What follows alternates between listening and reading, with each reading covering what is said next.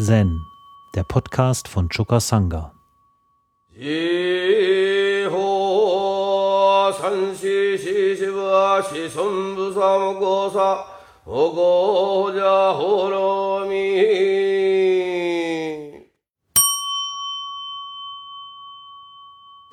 Ja, wir sind hier im Pfingstzechin und wie ich gestern schon sagte, geht es bei Pfingsten um den Heiligen Geist. Der Heilige Geist, das ist jetzt nicht nur eine christliche Angelegenheit, sondern der Heilige Geist ist ein menschliches Anliegen. Mit dem Heiligen Geist in Kontakt zu kommen, das ist ein urmenschlicher Drang. Und zwar, weil wir den Heiligen Geist brauchen, um eine Vision zu entwickeln und eine Mission für uns selbst zu finden, mit der wir uns in diesem Leben hier bewegen können.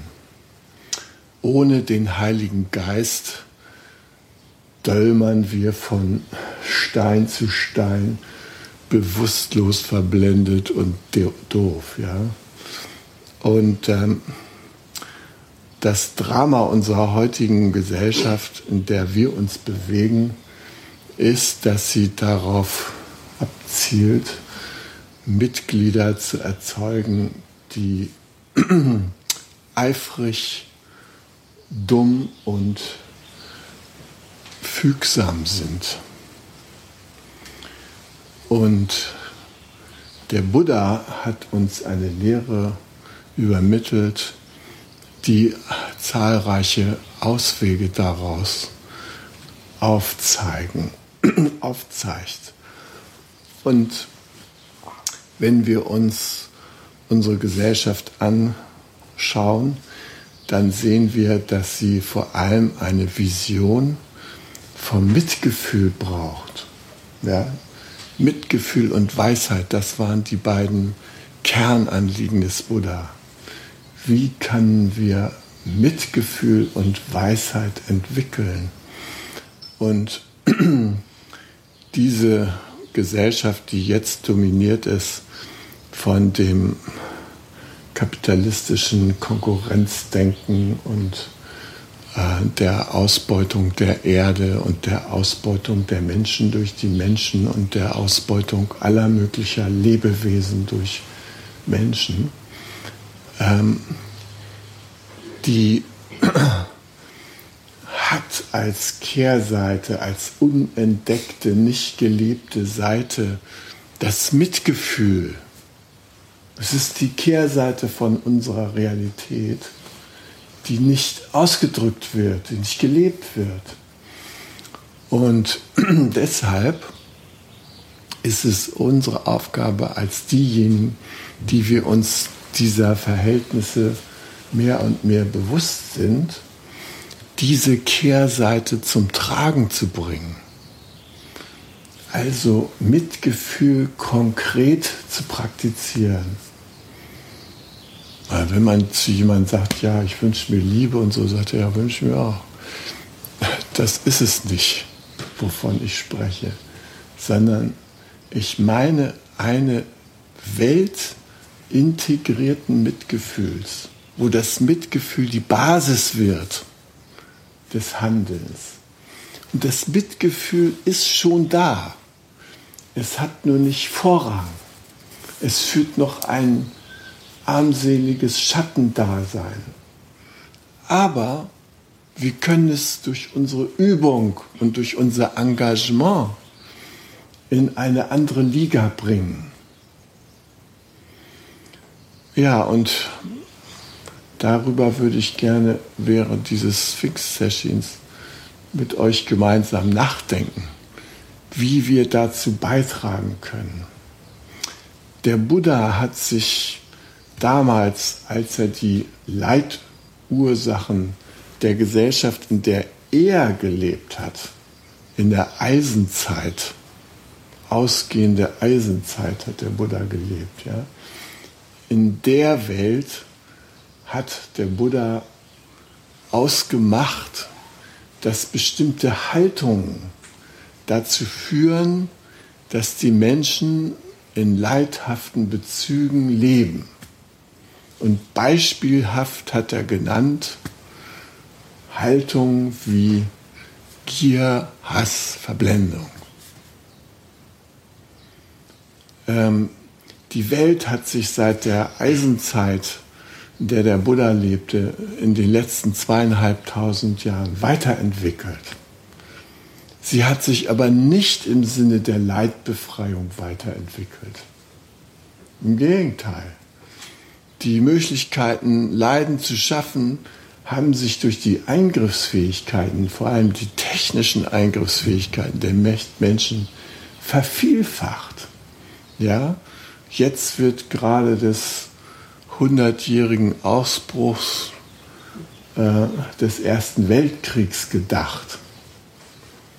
Ihr müsst aber nicht denken, dass die Menschen darüber nachdenken, wie man solche Konflikte in Zukunft vermeiden kann, sondern da wird irgendwie romantisierend das Lanzerdasein nochmal beschworen, ja, wie die Alliierten da gelandet sind in der Bretagne und so weiter. Das sind die großen äh, Gegenstände des Nachdenkens. Aber was nicht getan wird, ist, wie wir von einer Welt der Gewaltanwendung in eine Welt der Mit, des Mitgefühls übergehen können. Da fehlt uns scheinbar noch die Anregung oder die Fantasie. Ja? Vor allem fehlen uns aber auch die finanziellen Mittel. Die finanziellen Mittel auf diesem Planeten werden, wie ich schon öfter hier erwähnt habe, so verteilt, dass jeder siebte Dollar und jeder siebte Euro in Zusammenhang mit Gewalt ausgegeben wird. Gewaltprävention, Gewaltvorbereitung, Waffen, Polizei, Militär. Da geht jeder siebte Euro hin. Und der zweite siebte Euro geht in die Autoindustrie und alles, was damit zusammenhängt. Da könnt ihr schon mal sehen, wie wenig noch übrig bleibt, ja? So, und wo, wo wird in Frieden investiert? Wo gibt es die ganzen Friedensministerien auf der Welt? Wo sind die Mitgefühlsminister? Nix. Nicht zu sehen. Und jetzt befinden wir uns schon wieder am Rande einer ganz schön schwierigen weltpolitischen Situation, wo wieder in Richtung Eskalation äh, dramatisiert wird, medial. Ja? Die Geschichte da in der Ukraine, die abläuft, wo sich der Westen erstmal die Hände in Unschuld wäscht, wo diejenigen, die sich um Verständigung bemühen in dieser Krise, die werden knallhart diffamiert. Ich habe da verschiedene Radiointerviews äh, gehört mit Fachleuten, die sich in dieser Konfliktzone auskennen, ja, Geschäftsleute, Politiker, Historiker und so weiter. Und da war ein durchgehendes Schimpfwort zu hören in Bezug auf Russland, nämlich Sie sind auch so ein Russlandversteher. Ja, das ist heute äh, was Schlimmes, ja, ein Russlandversteher zu sein. Also, nachdem ich mich mein halbes Leben mit Konfliktlösungsfragen beschäftigt habe, ja, ist für mich das Allerwichtigste in einem Konflikt, dass man bereit ist, seinen anderen Konfliktbeteiligten erstmal zu verstehen, bevor man über den urteilt. Und das zu diffamieren und zu sagen, Putin-Versteher, Russland-Versteher, das zeugt von einer unglaublichen Ignoranz und Verblendetheit, was die Verständigung überhaupt auf der Welt angeht. Da wird jetzt mit Waffen gerasselt, ja, äh, Truppen verlegt nach ins Baltikum und all so ein Schwachsinn, ja. all das facht nur die ganzen Krisenherd an. Und dahinter stehen ganz andere Interessen. Ja, lasst uns mal die Krise da mit Putin ordentlich anfahren, dann können wir das mit dem Fracking endlich durchkriegen hier in Europa, ja. Und dann läuft das mit dem TTIP-Abkommen und der Entmündigung der westeuropäischen Demokratien glatt über die Bühne. Lass uns das doch machen. Und außerdem diese ganze NSE, diese aufgebauschte äh, Krise da um das grandiose Abhören von Merkels Handy, das wird auch endlich in den Hintergrund treten. Und man wird sehen, dass das im Grunde genommen ein einziger Freitag, äh, ein einziger Beitrag zur Befreiung ist, ja? dass wir diese Geheimdienste da unterhalten. Das ist eine nötige Geschichte. So in diesem Sinne geht die öffentliche Diskussion. Und das ist verheerend. Und ich habe es schon öfter erwähnt, wir befinden uns in einer Phase, wo Gier, Hass und Verblendung uns nicht mehr als die Haltung einzelner Personen begegnen, sondern institutionell. Ja? Diese Großbanken, die vertreten das Prinzip Gier nicht menschlich. Das ist nicht Herr Ackermann oder Herr, Jein persönlich, ja? Oder der Chef von Goldman Sachs, ne? Mr. George. Der trifft sich regelmäßig mit dem Dalai Lama. Der meditiert seit 1974.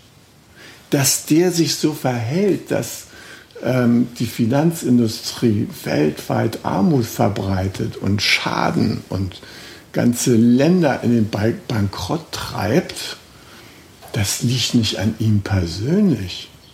Der ist persönlich ein total netter Mensch. Aber er arbeitet in einer Institution und diese Institution ist nicht nett. Diese Institution strebt nur einem nach mit so viel Schotter wie möglich am Jahresende dazustehen. Un unabhängig von den Bedürfnissen der Menschen. Einfach Profit generieren. Und das ist irgendwie etwas, mit dem wir es zu tun haben. Und wo wir alle da hilflos dastehen. Da gibt es eine Finanzkrise 2008, ja.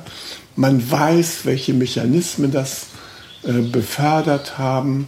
Also darum diskutiert, wie man das auffangen kann. Der Sozialismus ist auf dem Gebiet übrigens ausgebrochen, nämlich in Bezug auf die Sozialisierung von Verlusten.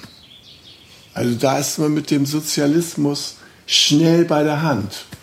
Das wird auch vorgeschlagen was die, das Ende der Atomindustrie angeht, da ist man auch schon ganz sozialistisch drauf.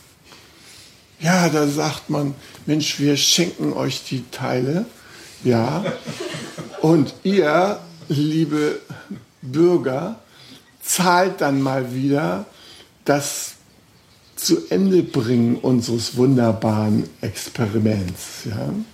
Wir haben da lange Jahre gut dran verdient und jetzt könnt ihr mal sehen, wie man mit den Verlusten klarkommt, liebe Steuerzahler.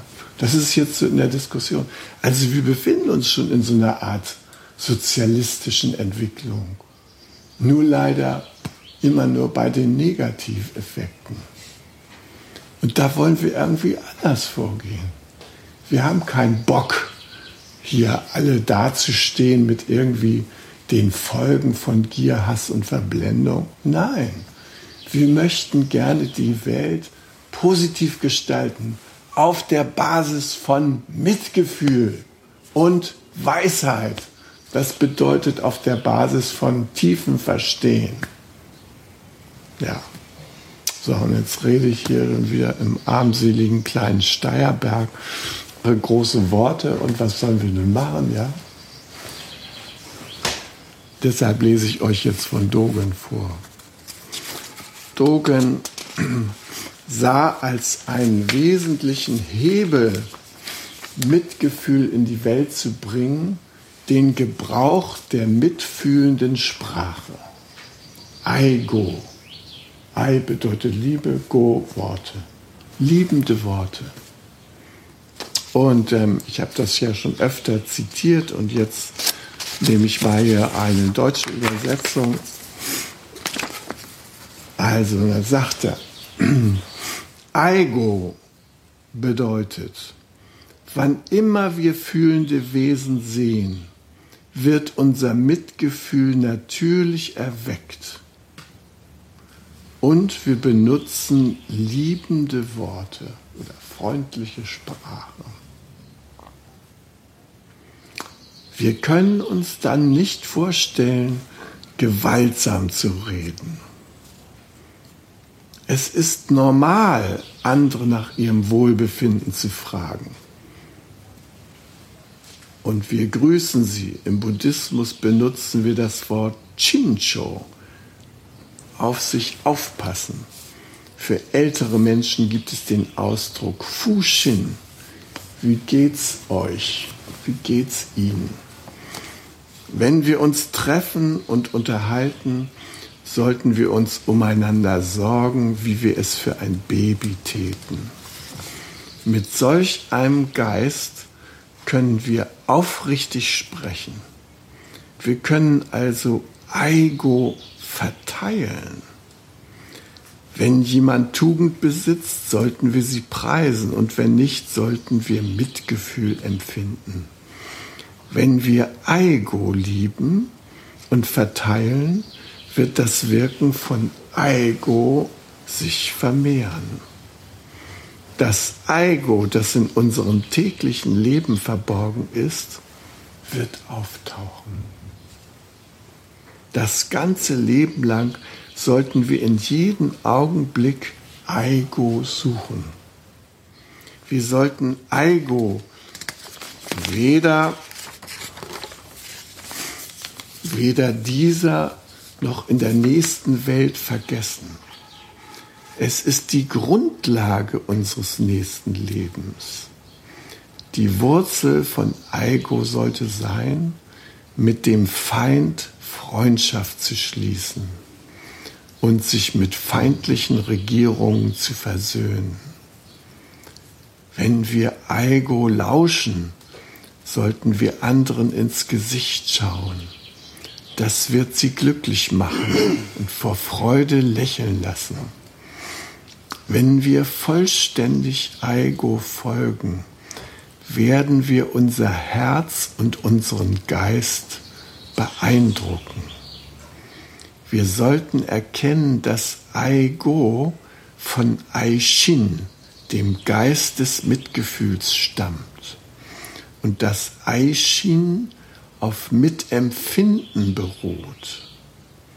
Wir sollten lernen, dass Ego große Kraft besitzt, dass Ego die Macht hat, das Schicksal der ganzen Nation zu verändern und dass es weit größere Tugend besitzt, als bloß zur Lobpreisung zu dienen.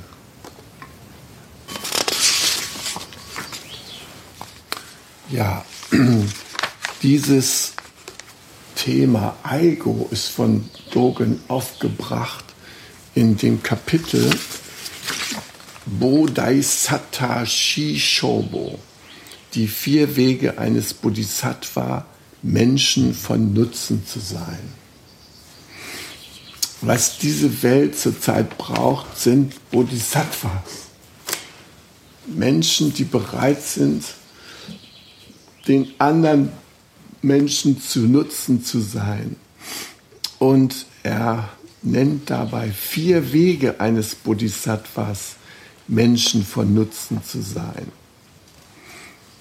Einer ist Fuse, Almosen geben, also großzügig zu sein, äh, denjenigen zu helfen, die gerade nicht das haben, was sie brauchen oder sie zu unterstützen, einen bestimmten Dienst zu leisten, indem wir Almosen geben. Denn zweitens Ego. Liebende Worte benutzen, eine freundliche Sprache benutzen. Dann gibt es noch Rigio, das sind verdienstvolle Taten zu tun, also so eine Art Heldenhaftigkeit, mutig für bestimmte Dinge einzutreten. Und Doji, die Identifikation mit den Wesen, denen geholfen werden sollte. Das sind die vier Aspekte, die Dogen näher beleuchtet. Und Aigo ist also der zweite Aspekt. Liebende Worte. Und was ich hier jetzt wichtig finde, ist, dass Dogen anspricht, dass wenn wir auf fühlende Wesen schauen, wir die Möglichkeit haben, ganz natürlich unser Mitgefühl zu aktivieren. Kinder beispielsweise, die haben eine ganz natürliche Begabung, mitfühlend zu sein. Die würden nicht im Traum darauf kommen, irgendwie ihre Katzen und Hunde in die Wurstmaschine zu stecken oder in irgendwelchen Färchen einzuquartieren und sie unter unmöglichen Bedingungen zu halten, sondern die haben ganz natürlich einen mitfühlenden Kontakt dazu. Ja? Die sehen im Tier das andere Wesen, das fühlt, das leiden kann und mit dem sie sich gerne verbinden. Und ähm, natürlich gilt das auch für Menschen. Ja? Also ganz natürlich bringen wir eigentlich unser Mitgefühl rein. Äh, wir müssen es eigentlich erst verlernen, mitfühlen zu sein. Ja? Die heutigen Berufsbedingungen, die unterstützen uns darin, unser Mitgefühl zurückzustellen. In der Schule wird es äh, nicht für gut gehalten, dass die Kinder zusammen zu, zusammenarbeiten, um eine bestimmte Aufgabe zu lösen, sondern die Schule möchte, dass von jedem Kind eine Leistungskurve, eine individuelle Leistungskurve entsteht und dass die Gesamtheit der Leistung, so jedenfalls an den Gymnasien, immer noch der Standard der Gaußschen Kurve untergeordnet wird. Das heißt, ähm, es gibt keine Klassen, wo alle gut sind, sondern wenn da Leute mit 98 Prozent bis 100 Prozent das Spektrum ist, dann müssen die mit 98 Prozent halt als ungenügend eingestuft werden. Und dazwischen werden Stufen gemacht bis hin zu sehr gut, 100 Prozent. Ja? Das gibt es nicht. Das, äh, von den Schulvorschriften ähm, verboten. Es gab Lehrer, die gesagt haben, Mensch, ich habe hier lauter Genies. Und tatsächlich ist es ja so. Die meisten Kinder sind erstmal Genies. Ja? Die werden davon abgebracht, Genies zu sein. Äh, zum Schluss folgt also das Leistungsbild der Gaußschen Kurve. Es wurde uns im Elternabend äh, gesagt, ja, dass das nötig ist, diese Art der Leistungsdifferenzierung und dass so nachdem, wie sich die Klasse darstellt, ähm, alle eine gute Chance haben, das Abitur zu machen, trotz der Gaußschen Kurve. Ab und zu meine 5 einzukassieren macht gar nichts, ja. Das dient der Gaußschen Kurve und der Leistungsdifferenzierung und ähm, macht euch keine Sorgen, die schaffen trotzdem das Abitur. Nur irgendwie zusammenarbeiten, das geht nicht. Ja, ja mal beim Referat. Referate in der Schule sind sowieso der größte Lug und Trug, wie ich jetzt rausbekommen habe. Ja, da werden die Leistungen der Eltern zensiert. Schüler, die ihr Referat selbst machen, kriegen eine 4. Weil diejenigen, die von ihren Eltern Unterstützung haben, sind natürlich viel besser. Ja, ja eigentlich müssten die, die ihr Referat ganz alleine machen, äh, herausgehoben werden und gesagt werden, Mensch, super, dass ihr das alleine hingekriegt habt. Ohne eure Eltern. Aber so wird es nicht vorgegangen. Sondern zensiert wird, Mensch, du hast tolle Eltern, ja? Eins, schön groß. so, so sieht's aus, ja? So, das ist doch der reine Wahnsinn, ja? Also diese Art der Folge. Und das ist alles, sind alles ganz konkrete Maßnahmen, die das Mitgefühl in uns reduzieren, zurückschrauben, als etwas irgendwie äh, identifizieren, was äh, dem äh, Durchsetzungsprozess in der Konkurrenz im Wege steht. Ja? Also es ist ganz nett, mal so mit seiner Freundin sich nachmittags zu treffen und mitfühlend ihr zuzuhören, dass die Katze gestorben ist und so, alles okay. Ja? Aber so ähm, zu sagen, Mensch, wir sind Zanga, wir, wir sind eine Gruppe von Übenden, ja, uns geht das darum, eine Welt der Weisheit und des Mitgefühls zu errichten. Na, unmöglich. Ja, bitte nicht, kommt mir nicht mit sowas an. Und das ist das Drama, in dem wir uns bewegen. Und das ist das Institutionelle. Wir sind in einem institutionellen Rahmen, der Mitgefühl behindert. Und das heißt, wir haben immer, überall, haben wir Möglichkeiten, an diesem institutionellen Rahmen anzuecken, aufzuwachen und uns anders zu verhalten. Natürlich wollten Eva und ich sofort in der Schule von Hannah äh, Sturm laufen gegen diese ganzen Sachen. Aber wir wurden gewarnt von Sophies Förderlehrerin. Die hatte schon zwei Töchter in der Schule und die sagte, es ist zwecklos. Ihr verschwendet eure gute Energie. Es passiert gar nichts. Ihr werdet nur einfach ins äh, Leere laufen gelassen. Spart euch eure Energie. Seid lieber nett zu euren Kindern und spielt mit denen, als euch mit den Lehrern in dieser Schule irgendwie anzulegen, dass sich irgendwas ändern soll. Und tatsächlich gibt es auch Untersuchungen, die zeigen, dass es ähm, alle 25 Jahre eine große Schulreform gibt und dass es fünf Jahre später, nachdem diese große Schulreform durchgeführt wird, wieder genauso zugeht in der Schule. Es liegt eben daran, dass das Ziel der Schule nicht ist, Mitgefühl und Weisheit zu vermitteln, sondern das Ziel der Schule ist, dumme, eifrige und nicht aufmüpfige Menschen zu produzieren. Man könnte auch sagen, moderne Sklaven. Ja, und ich weiß nicht, warum wir das mitmachen sollen.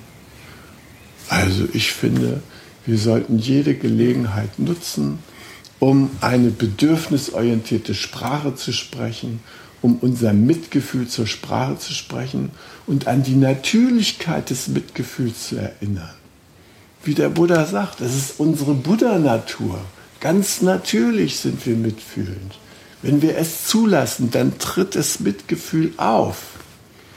Wir müssen das nicht großartig erzeugen. Nein, wir müssen die Hindernisse und Hemmnisse wegnehmen, die unser Mitgefühl am Ausdruck hindern, die es hinter uns halten, die es sozusagen in unseren Rücken lassen statt dass es nach vorne hin in Aktion tritt. Naja, und dass die Sprache dabei eine Schlüsselrolle spielt, das hat Dogen schon vor 800 Jahren festgestellt und gesagt, mitfühlende Sprache kann von jedem geübt werden. Mitfühlende Sprache äh, berührt jeden, der die hört. Und mitfühlende Sprache vermehrt sich sozusagen von alleine, wenn sie ständig geübt wird. Sie wird einen immer größeren Kreis von Menschen erreichen und interessieren, wenn wir sie tatsächlich anwenden. Tja, wie machen wir das? Also, ich bin ja jetzt an Sophies Schule mit einer Streitschlichter AG beauftragt. Da sind fünf oder sechs Schüler drin, inzwischen sind es sechs, ja, die aus fünf verschiedenen Klassen kommen, alle zwölf sind und die alle unglaublich gewalterfahren sind. Und zwar empfinden die Gewalt als was völlig Natürliches. Ja? Ich habe die da so befragt, äh, wie macht ihr das, wenn ihr irgendwie Streit habt oder so? Ja, wenn wir stärker sind, kriegt unser Streitpartner eins auf die Glocke und wenn wir schwächer sind, rennen wir weg. Oh, ziemlich simple Konflikttheorie, die die haben. Ja? Und die hauen auch zu. Also wir haben neulich nur mal so ein kleines Spiel gemacht. Ja? Da wurden Kissen versteckt und ähm, da ist so eine wunderbare Libanesin, die ich sehr schätze in dieser kleinen Gruppe. Aber die ist einfach mit Gewaltverhältnissen total vertraut. Und die hat sich geärgert, dass der eine von den Jungs das Kissen so schnell gefunden hat. Und die hat dem so einen Schlag, wie sie ihren Bruder normalerweise versetzt, kurz mal eben verpasst. Der heulte da also eine Viertelstunde rum und wir konnten dann gleich in die intensive Streitschlichtung eintreten und gemeinsam überlegen, was wir jetzt machen. Ja. Ähm, und ähm, meine, meine äh, Beiträge da, die finden da im Augenblick gar keinen großen Boden. Ja? Ich, wenn ich denen da irgendwas erzähle von, dass man mal zuhört und sich ausreden lässt und liebevolle Sprache äh, gebraucht, ja, das ist, ist für die irgendwie völlig abstrakt. Und deshalb bin ich äh, dazu übergegangen, mit denen Eis essen zu gehen. So zweimal 20 Minuten Wegs und auf diesem Weg, da sind die da ganz zutraulich, ja, und erzählen mir von ihrem persönlichen Leben zu Hause und was da alles abgeht, ja. Und also ich staune nur, was in unserer Gesellschaft auch in den kleinen privaten Sphären alles an Gewalt und so abläuft. Ja, ist irgendwie unglaublich. Naja, jedenfalls essen wir Eis und natürlich ähm, machen wir das, nachdem wir irgendwas anderes vorweg gemacht haben. Und ähm, naja, also die Konfliktlösung, die gleich vorgeschlagen wurde, war, äh, Mariam darf nicht mit zum Eisessen gehen. Ich habe gesagt, wir machen hier nur Konfliktlösung, wo alle einverstanden sind. Seid ihr alle einverstanden damit? Nein. Mariam natürlich nicht. also haben wir gesucht, wie wir diesen Konflikt anders behandeln können. Ja? Allein der Gedanke, dass man nach Lösungen streben kann, die alle gut finden, ist für die so unvorstellbar, ja, dass das kaum möglich ist. Ja. Immerhin, also am Ende unserer Konfliktlösungsbemühungen waren sich alle einig, dass sie alle zusammen Eis essen gehen wollen. Und dass, sich, dass es dafür notwendig war, dass Mariam und dieser Junge da, dass die miteinander Frieden schließen. Das haben sie da unter dem Eindruck, dass ja das nur ein gemeinsamer Weg sein kann, auch getan, ja.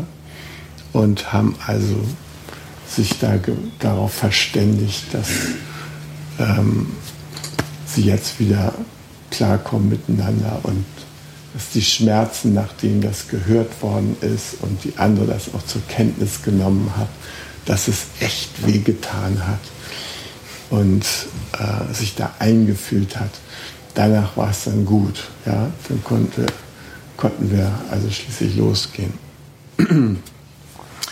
ja, ich, ich sage euch das, äh, weil ich einigermaßen äh, erstaunt bin, also wie, wie selbstverständlich in diesem Bereich schon die Gewalt geworden ist, auch unter den Kindern. Ja? Und ähm, da war ein Mädchen, in der Klasse von Sophie, die ist auf dem Schulweg plötzlich von zwei anderen zusammengeschlagen worden. Ja? Und Krankenhaus und Polizei. Und ähm, wir haben das dann in der AG besprochen, weil ein Kind war eine Streitschlichterin, die das mit angesehen hat. Und dann habe ich gefragt, hast du irgendwas unternommen? Und die sagt, bin doch nicht blöd. Da war noch ein Junge dabei, der war mindestens sechsmal so schwer als wie ich, ja. Da mische ich mich doch nicht ein und so. Ja, dann haben wir den Fall gemeinsam da erörtert und dann waren zwei in der AG, wir sind ja nur sechs, ja, waren zwei in der AG, die sagten, ja, das war allmählich mal fällig, ja, das, das musste passieren oder sowas, das, das hatte die verdient, ja. Also die waren nicht irgendwie jetzt im Mitgefühl und dass sie im Krankenhaus ist. Nee, das, äh, das hätte schon früher eigentlich passieren sollen. Ja, das wäre völlig in Ordnung gewesen. Und für mich ist das so total überraschend, dass, dass das sozusagen so allgemeine Denke da ist, ja, unter den. Also ich bin ja der festen Überzeugung, die haben wir in die Streitschlichter AG die absoluten Anti-Streitschlichter reingetan, ja, damit die mal auf ein bisschen andere Gedanken kommen. Trotzdem, es ist ähm, für mich unglaublich zu sehen, äh, wie sehr das äh, so verbreitet ist. Und ähm, ihr wisst ja, dass ich gewaltfreie Kommunikation vertrete, ähnlich wie Dogen, ja. Und ich bin ähm, jetzt dazu übergegangen, äh, nicht nur von Wolfssprache und Giraffensprache zu sprechen, sondern ähm, eine dritte Sprachkategorie für mich selber zu entdecken. Wolf mit Herz.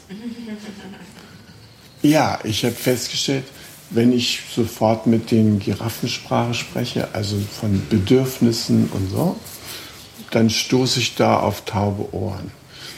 Und äh, die Wolfssprache ist ja die Sprache der Ansage. Also ich mache eine Ansage und du musst was tun. Ja? Äh, ich bin Ober und du bist Unter. Ja? Und äh, was ich jetzt gelernt habe, ist, dass ich auf Ansagen nicht verzichten kann bei diesen Sechsen. Also ich, ich brauche die Möglichkeit, Ansagen zu machen und wenn sie mir dann zuhören, dann kann ich mit Herz ankommen. Aber vorher nicht. Ja? Und ähm, also das habe ich jetzt entdeckt und das nutze ich jetzt auch. Also ich sehe, da ist meine Möglichkeit, eine Ansage zu machen und dann komme ich auch damit. Ja? Und dann sage ich auch, ey, halt die Schnauze! Und dann spreche ich einfühlsam nach links und rechts weiter. Ja? In der Zeit beruhigt er sich so ein bisschen. Ne? Mal eine kleine Ansage zwischendurch. Ne? Ist einfach mal nötig. So, und ja, ähm, ich habe bemerkt, dass man in dem Kontext der Gewalt, in dem wir uns heute bewegen, geistig, ja, und dieser Hierarchie und was da alles so für die Menschen schon internalisiert ist, dass es da nötig ist, sich erstmal mit einer Ansage Gehör zu verschaffen, um dann mit was Innovativem, in Klammern, Giraffensprache, überhaupt Fuß zu fassen. Ja? Naja, und das mache ich also, indem ich Eis essen gehen mit Einfühlung kombiniere. Und wenn wir irgendwelche Ziele erreichen wollen oder sowas, dann mache ich von meiner Ansagemöglichkeit Gebrauch, damit ich erstmal auf Gehör stoße. Ich kam da so naiv mit meinen Wolfs- und Giraffenpuppen an und äh, das fanden die auch interessant und haben sie sofort aus dem Fenster geschmissen. sind natürlich von ganz alleine aus dem Fenster gefallen. Ja, ja dann äh, rannte einer runter und hat die Puppen da aus dem Staub geholt und immer wieder hochgeschmissen. Es war nicht hoch genug. Dann ist einer auf so ein Sims aus dem Fenster, zweiter Stock, so rausgestiegen und hat versucht, die dann eben zu, zu fangen und so, ja. Und ich sitze dann da und denke, wann mache ich jetzt meine Ansage, ja. Ja, ich habe das nicht gleich hingekriegt, ja, mit der Ansage. Aber jetzt, so nach einigen Wochen, bin ich so weit, dass ich das machen kann. Naja, also ich denke mir, so haben es auch die Zen-Meister gemacht. Die haben auch Ansagen gemacht. Das klingt ja manchmal sehr barsch, was die so von sich geben. Aber offensichtlich war das erforderlich, um erstmal so einen Hörraum zu schaffen, so einen Nachdenkraum, so eine Erschütterung zu bewirken, die mal was anderes als Mainstream überhaupt möglich macht. Ja? Und deshalb denke ich mir, in unserer Welt, in der wir uns bewegen, heißt freundliche Sprache einbringen, wenn wir nicht mit der freundlichen Sprache gleich ankommen, eine Ansage machen, um Raum zu schaffen, dass wir mit freundlicher Sprache gehört werden. Von daher äh, können wir unverzagt Wolf mit Herz sprechen. Ja? Die Frage ist natürlich, wie wir den institutionellen Zwängen begegnen. Und da braucht es eben tatsächlich noch mehr. Da braucht es wirklich einer gelebten, ich will nicht sagen Gegenrealität, aber so etwas wie einen Raum, wo wir so das üben können und der geschützt ist und beispielhaft wirken kann.